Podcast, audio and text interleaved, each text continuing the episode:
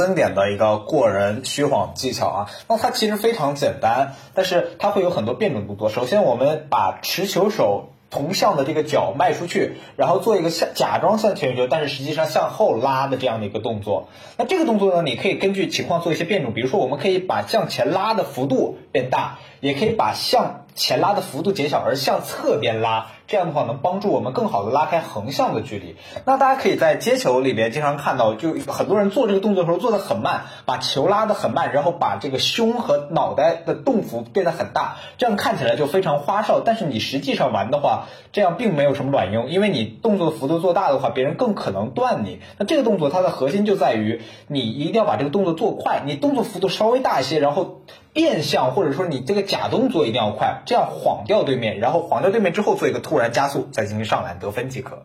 再来一个经典的艾弗森过人连招，哎，紧接着上一期的艾弗森经典过人视频教学哈，这是第二套的连招。那之前我们教了哎这个一个虚晃过人，但是有的时候我们这样晃不动人，那怎么办呢？我们做一。